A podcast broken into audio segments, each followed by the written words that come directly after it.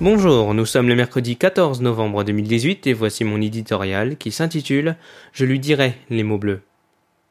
Non, ce n'est pas de Christophe dont il est question, mais des tweets sanglants de Donald Trump à l'égard d'Emmanuel Macron.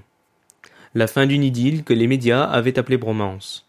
Il est de coutume de dire que l'amour dure trois ans, mais avec ce président, aucun sentiment n'a sa place dans le milieu des affaires. S'il affirma que les Français commençaient déjà à apprendre l'allemand avant que les États-Unis n'arrivent, rappelons que notre pays les a jadis financés dans leur révolution. Son dernier message, Make France Great Again, illustre bien le paradoxe de sa politique. D'un côté, Trump souhaite voir une plus forte contribution de l'Europe au sein de l'OTAN et réduire son engagement dans la protection du vieux continent.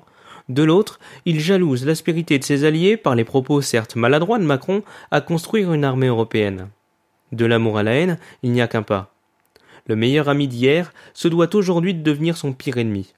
Après le rétablissement unilatéral des sanctions iraniennes, l'augmentation des taxes douanières et la sortie des États-Unis des accords de Paris, l'Europe doit appliquer à la lettre la doctrine du président américain, à savoir retrouver sa force et son indépendance.